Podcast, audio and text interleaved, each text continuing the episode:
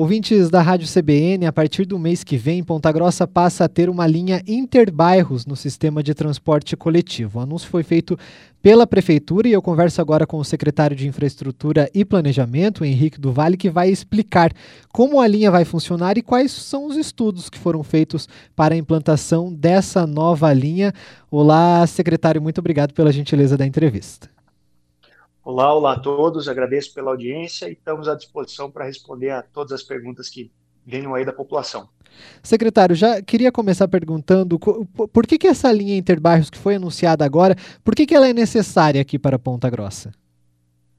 Olha, antes da instalação dessa linha, qualquer tipo de transporte que se dê entre bairros que são distantes entre si, se dava passando necessariamente pelo terminal central.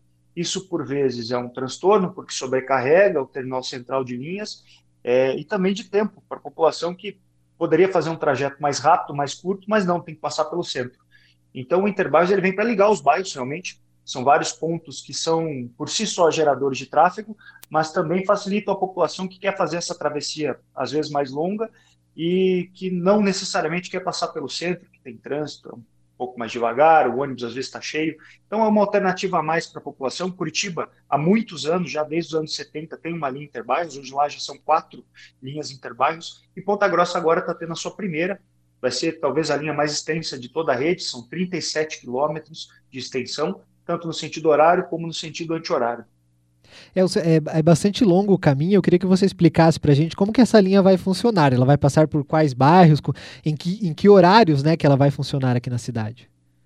Bom, a princípio, ela começa no sentido horário e anti-horário, agora a partir do dia 1 de agosto, em três horários: 6 e 15 da manhã, 11 e 20 e 17 e 30. Então, nesses três horários, que são os momentos de pico do transporte, ela parte sempre do terminal oficinas, tanto o horário como o anti-horário, e aí só para acompanhar o sentido do horário e o nosso ouvinte entender o caminho que esse ônibus vai fazer, ele sai do terminal oficinas, segue sentido Colônia Dona Luísa, para ali no Centro Estadual de Educação Profissional, CEP, que tem bastante estudante da, da cidade inteira, é, passa ali pelo Santa Maria, ligação com Gralha Azul, Gralha Azul, é, Roma, Atenas, vai parar ali na UPA do Santa Paula, da UPA do Santa Paula ele vai para o Terminal Nova Rússia, do Terminal Nova Rússia ele vai ali para Palmeirinha, passa no PLR da Palmeirinha, ou seja, ele passa antes já no PLR da Santa Paula, aí PLR da Palmeirinha, depois ele vai ali para o Nossa Senhora das Graças, PLR, TFPR, dá a volta ali pelo contorno leste, desce na Valério Ronque,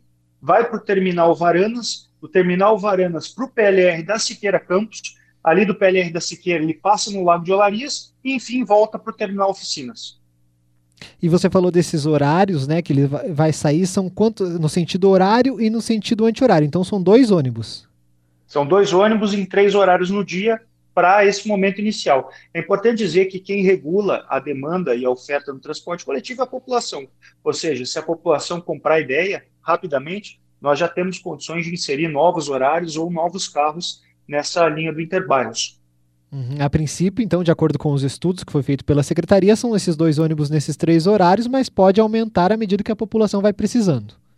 Exatamente. Uhum. É, esses testes que foram feitos no, no, mês passado, aqui no centro da cidade foram feitos algumas mudanças, principalmente nos finais de semana, como testes, né? Eles tiveram alguma coisa relacionada com essas mudanças agora do Interbairros ou são outras mudanças? Tem relação sim, porque a gente está muito preocupado com o tempo que o passageiro leva utilizando o transporte coletivo. É importante dizer que nos últimos 10 anos nós tivemos uma perda importante de número de passageiros e parte disso se dá pelo fato de que você tem serviços alternativos que concorrem com o ônibus, que em alguns momentos ficaram mais baratos, hoje até nem tanto esse serviço de aplicativo, mas eles são muito práticos. Você pega ele na porta de casa, às vezes você tem até compartilhamento é, de mais de uma pessoa num veículo e vai para o ponto que você deseja. E o ônibus, para ganhar é, competitividade com esse tipo de concorrência, ele precisa, primeiro, é, ser mais rápido e, segundo, ele precisa ser mais confiável e trazer alternativas que sejam mais próximas da realidade daquela pessoa que precisa utilizar esse sistema. Então, o Interbairros é uma dessas ações, a, a, criação de PLRs também, que a gente vai conversar um pouco sobre, e um grande ponto de preocupação para nós é o tempo que o cidadão usa nos horários de pico, leva para passar pelo centro da cidade. Todas as linhas que saem das regiões norte e oeste da cidade, para irem para o terminal central, elas têm que cruzar ou a, a, a Balduino Táxi, a Vicente Machado ou a Rua do Rosário. E esse é um processo bastante lento, porque é são ruas que tem bastante carro. No caso da Balduino, os ônibus tem, tinham pontos na, na direita e eles tinham que cruzar uma avenida de quatro pistas para fazer a curva à esquerda na Vicente Machado. Então, nós, dentro desse cenário, nós bolamos é, um trajeto alternativo para que os ônibus pudessem escapar desse cenário de, de tráfego intenso e pudessem chegar de forma mais rápida ao terminal. Nada mais é do que uma hierarquização das vias do centro, ou seja, você tem vias que têm prioridade para carro de passeio, vias que têm prioridade para o pedestre e vias que também vão ter prioridade para o transporte coletivo. É, só nos testes que nós já fizemos, a linha Santa Mônica, por exemplo, nós é, observamos uma economia de quatro minutos, numa viagem única de economia para o cidadão. Ou seja, dentro de um mês, é, é, o cidadão acaba economizando horas que ele vai passar na sua casa, com a sua família, vai poder chegar mais cedo ou no trabalho ou em casa. Então, esse é um ganho, além da redução de quilometragem, e da redução, obviamente, da emissão de CO2. Então, é dar eficiência para o sistema.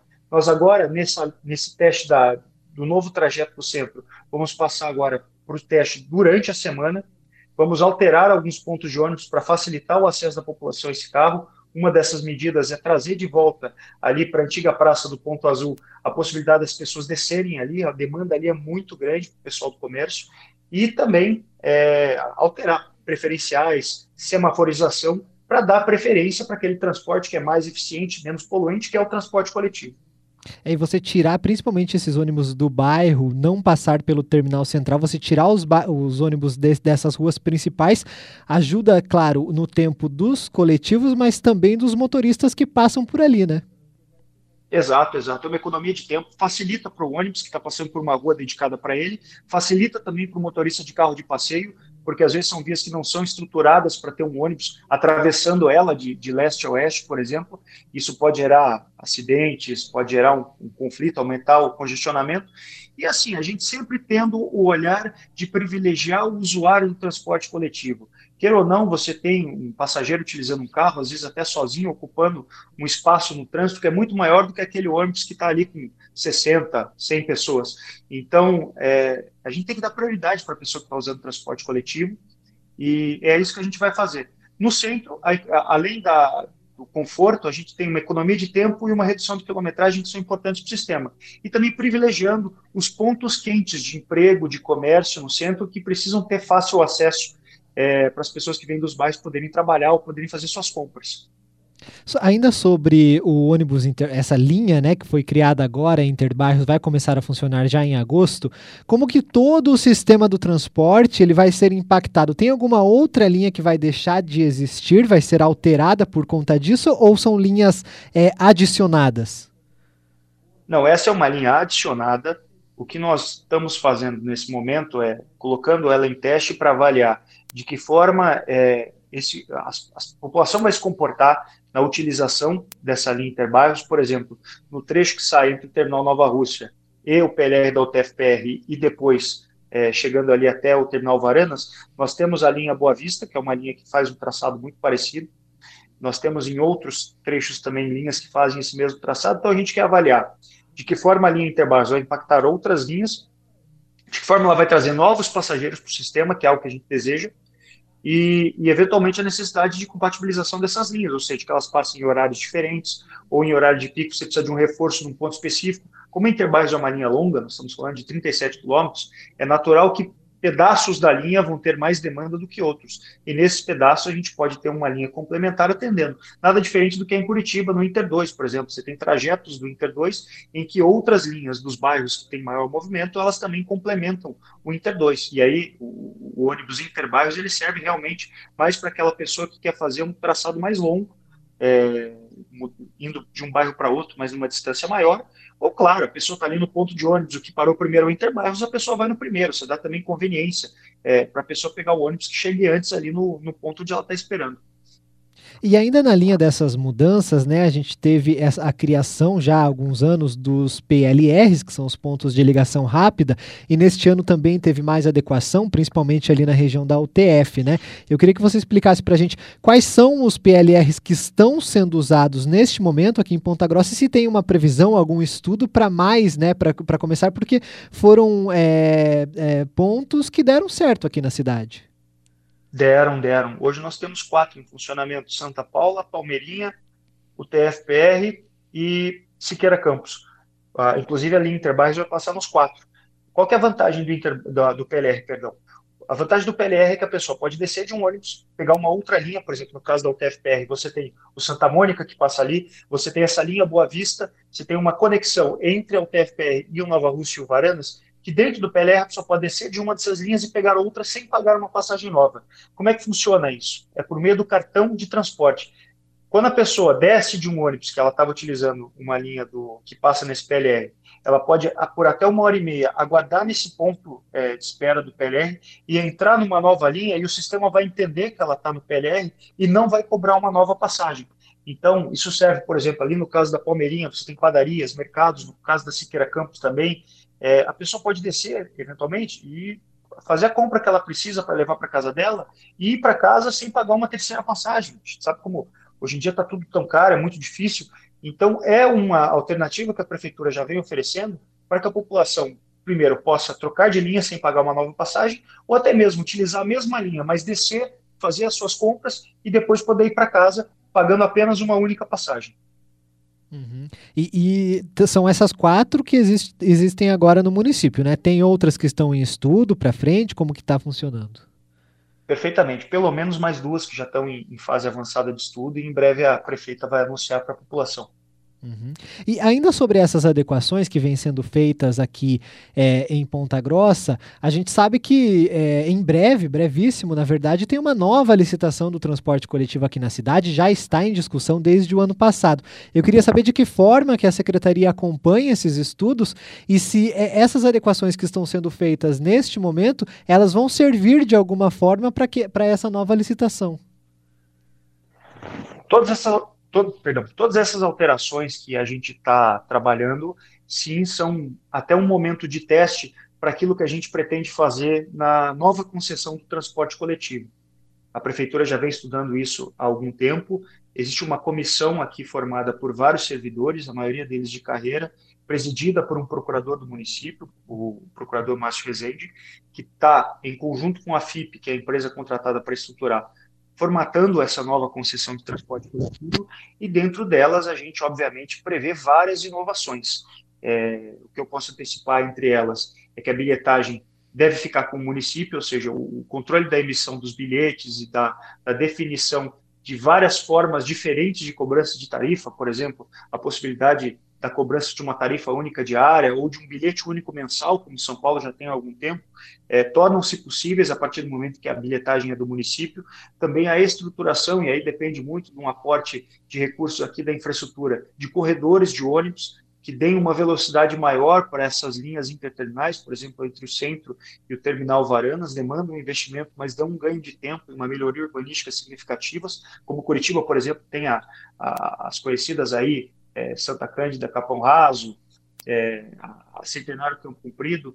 Então, são, são inovações que é, foram testadas nas grandes cidades do mundo e que a gente quer trazer para Ponta Grossa nesse momento. Além de, claro, muita segurança, é, câmeras de reconhecimento facial, e tudo isso vai ser feito com muita participação da população. Já estamos terminando é, os parâmetros da consulta pública que vai guiar esse processo de, de, concessão. Em breve a prefeitura vai divulgar essa consulta pública, porque a gente quer que a população e em especial o usuário do sistema ele se manifeste e ele nos balize, dê a sua opinião. Afinal, esse serviço existe para prover é, um usuário que precisa ser transportado e precisa que esse transporte seja de qualidade, seja confiável e tenha um preço módico. Então, vai ser muito com base no que o usuário nos disser que nós vamos basear essa nova concessão. É, o atual contrato ele vence em junho do ano que vem, com a aviação dos Campos Gerais, e agora vai ser feita uma nova licitação para que outras empresas possam participar e logo, logo a gente já vai ter as primeiras definições é, emitidas aí por esse grupo que está estudando o transporte coletivo. Mas sim, o planejamento participa ativamente e tem acompanhado todas as discussões. É, atualizar esse sistema no próprio projeto a partir desses estudos que vêm sendo feitos para que também toda a mobilidade urbana aqui de Ponta Grossa, porque é, é, é, até complicado né, de estudar tudo isso, é uma concessão grande né, a ser feita. É, com certeza, é um dos maiores contratos que o município assina. É, é necessário que a população participe, que todos os órgãos de, de fiscalização, em especial o Poder Legislativo Municipal, também participem, porque é, é, um contrato que ele dura bastante tempo, não tem ainda o prazo definido, mas uma concessão é sempre um contrato duradouro, até porque ela implica, é, no caso de uma concessão de transporte, na imobilização de capital para aquisição de material rodante, tudo isso é, é, implica um investimento grande, e a gente está falando do dia a dia das pessoas, da segurança no ir e vir, na facilidade de chegar no seu trabalho, no seu estudo ou na sua casa, então as consequências são muitas e por isso todo esse cuidado na elaboração desse processo. Conversei com o secretário de Infraestrutura e Planejamento aqui de Ponta Grossa, o Henrique do Vale, que falou sobre a criação de uma linha interbairros aqui na cidade do transporte coletivo aqui de Ponta Grossa. Muito obrigado, secretário, pela participação aqui na programação da CBN. Eu que agradeço, um abraço aos ouvintes e a toda a equipe da CBN. E a entrevista completa em instantes no site da CBN, cbnpg.com.br.